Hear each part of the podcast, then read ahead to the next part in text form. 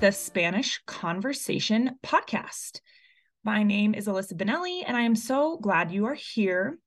This podcast is for those of you looking for a way to practice speaking in Spanish. Some of you may have found your way here via my other podcast, the Gringa Spanglish podcast because I am your Spanish tutor or some other way. No matter how you wound up here, I am really excited to show you how this podcast is going to help your Spanish speaking and comprehension skills. At the start, I will do an intro of the topic for the day, which today is just basic small talk. We will discuss some questions that you will be asked and some potential ideas for response. I would recommend taking some notes if you can, or trying to think of a potential response as you hear each prompt. Then you will be asked five to 10 Spanish questions. Today, there are eight related to the topic of the day, and they'll be in random order. The questions are in the description, and the transcript with everything else is at rss.com. Check out the link in the description. After each pregunta or question, you will have a varied amount of dead air time.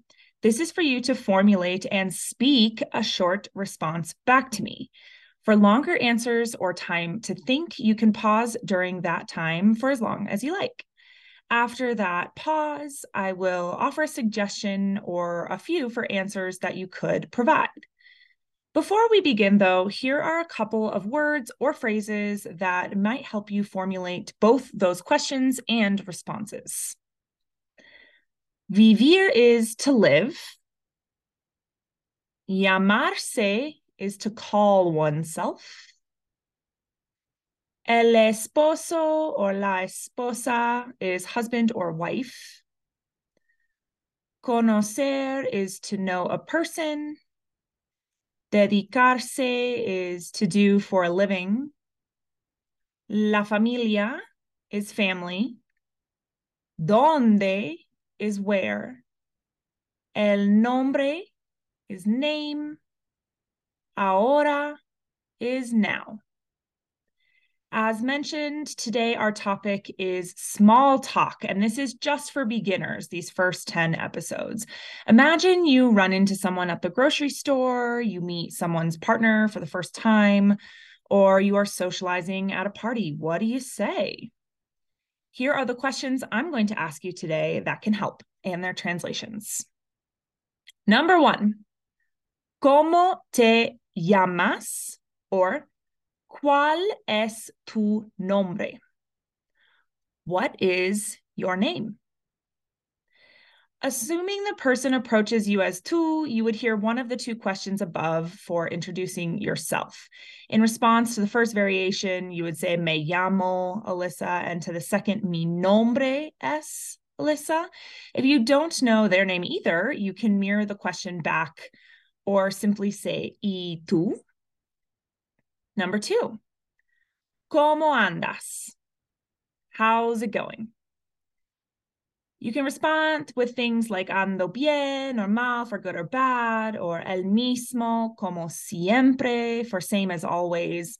And you can finish with y tú or tú qué tal to pose the question back to them the verb we're using here is andar, which is usually for mode of transport, so, sort of like riding a train or a bike or walking on foot. So this is a bit of um, a colloquialism. It's not quite a direct translation.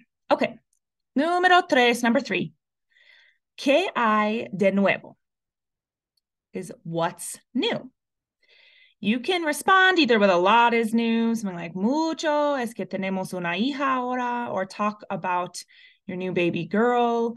Um, sí, conseguí un nuevo trabajo is like got a new job. Or more simply for beginners, no mucho. Estoy muy bien. Y tú for not much, I'm good. You. The question is ki as in what is there? Um, hay means there is or there are. Okay. Número cuatro, number four is ¿Cómo está tu familia?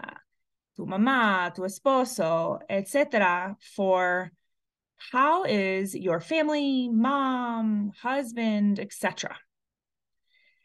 Depending on who the person is, you will respond me blank, whoever, está bien or mis blank, están bien if everyone is good.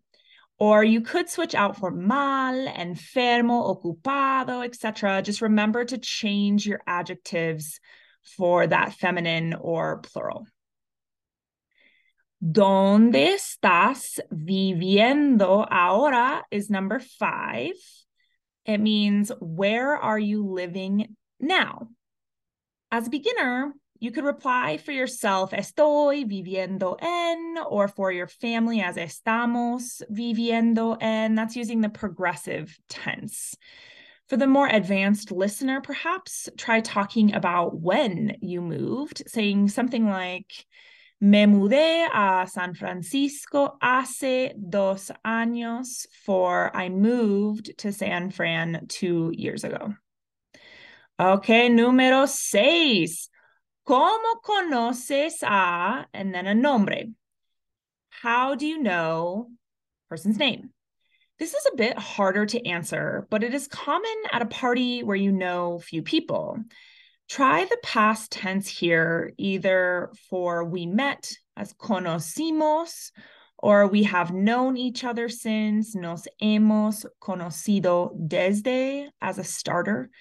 Remember that colegio is high school, la universidad is college, el trabajo is work, or maybe through other friends, which would be a través de otros amigos. All right, número siete, seven is a qué se dedica usted, or a qué te dedicas is what do you do for a living? This doesn't translate at all. It's assuming that your profession isn't too complex that you'd be able to answer. It'd be pretty easy to say a profession that I am as yo soy. Um, you don't need the un or una for whatever the profession is. So, like, my answer would be yo soy maestra de español, or even just soy maestra de español. If you and your partner have the same profession, you could employ somos for we are instead of soy. For a job change, you could add ahora for now or soon I will be as pronto seré. All using ser for that profession, even though that wasn't used in the question, which I know is a little confusing. And just note as well that the first example had usted in it, so it was more formal. And the second one was the tú form, just to show you that you could use either one. All right, last question. Número ocho, ¿de dónde eres or de dónde son ustedes? Where are you or where are you all from. This one is similar to the above in that you'll use ser to respond. For a tú question, your answer is likely to be in the yo form, yo soy. And for ustedes questions, likely a nosotros somos. That'll actually be pretty much the, the case across the board. If you're referred to as tú, you'll respond as yo. Referred to as ustedes, you can respond for the group as nosotros. We'll see that a lot throughout the podcast. Um, unless you're from different places than the other people around you, you would just stick to I as yo. You can use things like la ciudad for city, el pueblo for town, or el país for country, perhaps to give context. Soy de Moldova, un país cerca de Rumania, for example. All right, listo, ready? Let's try out these questions in random order. Make sure you pause during the short break. If you don't have enough time to reply, you can take as long as you need. ¿De dónde son ustedes?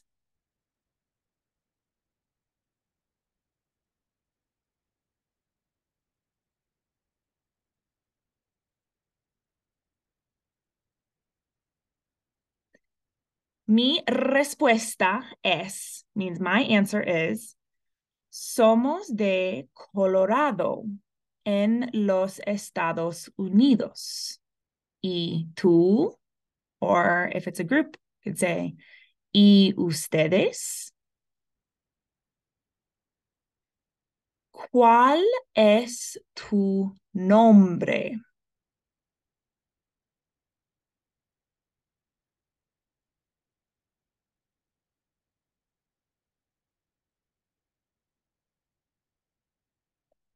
Mi respuesta es, I actually have three. The first one is, mi nombre es Alyssa.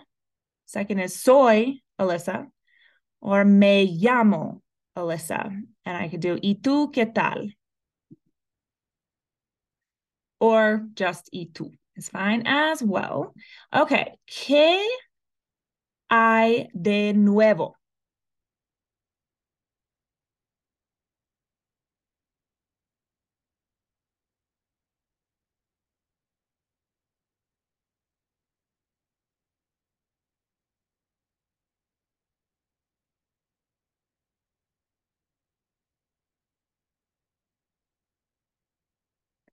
Mi respuesta es, pues mucho. Estoy trabajando mucho y he completado varios proyectos grandes este año.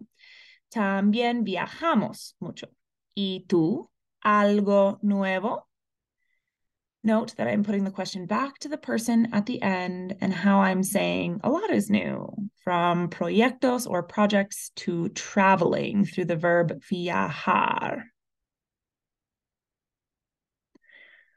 ¿A qué te dedicas?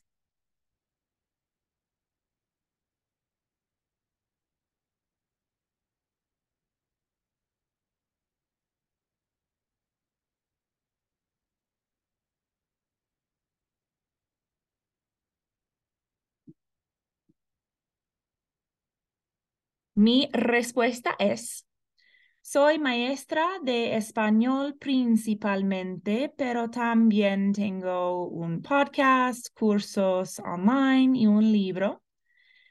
¿Y tú a qué te dedicas? Note my answer is long and would only be with someone I'm comfortable with or who is really curious. Otherwise, I would just stop at maestra de español. ¿Cómo conoces a Raúl?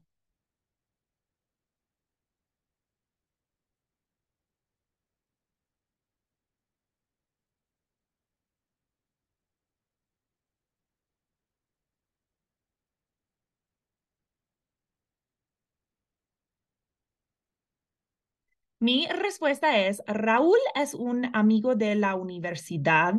Él salió con mi amiga Sara. Gente salió from salir is went out with or dated.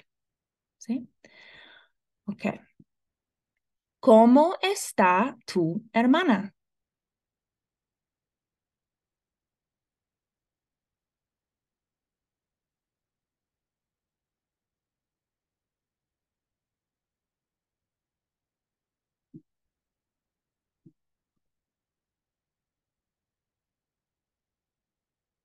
Mi respuesta es, ella está bien, gracias por preguntar.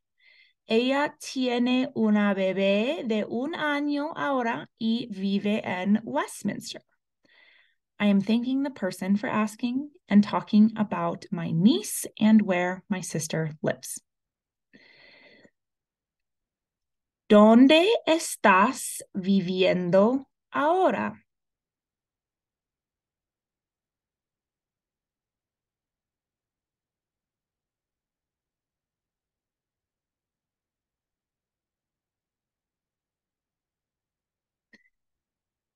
Mi respuesta es en el mismo lugar como antes, en Arvada, Colorado, en un condominio allí por los últimos siete años. Estoy 20 minutos de Denver. Note, I'm giving my condo's distance from a major city people might know better. ¿Cómo andas?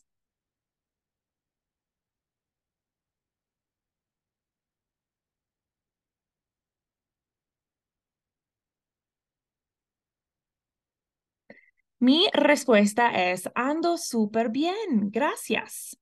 Es muy bueno verte y estoy feliz estar aquí con todos nuestros amigos de nuevo. Did you catch that? I'm saying it's good to see you and to be with our friends again.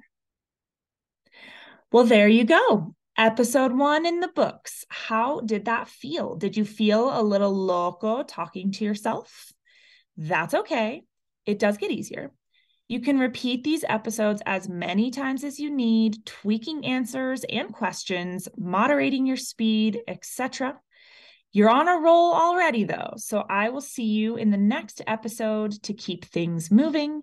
And for more products from Gringa Consulting, like that podcast I mentioned, check out gringaconsulting.com slash products.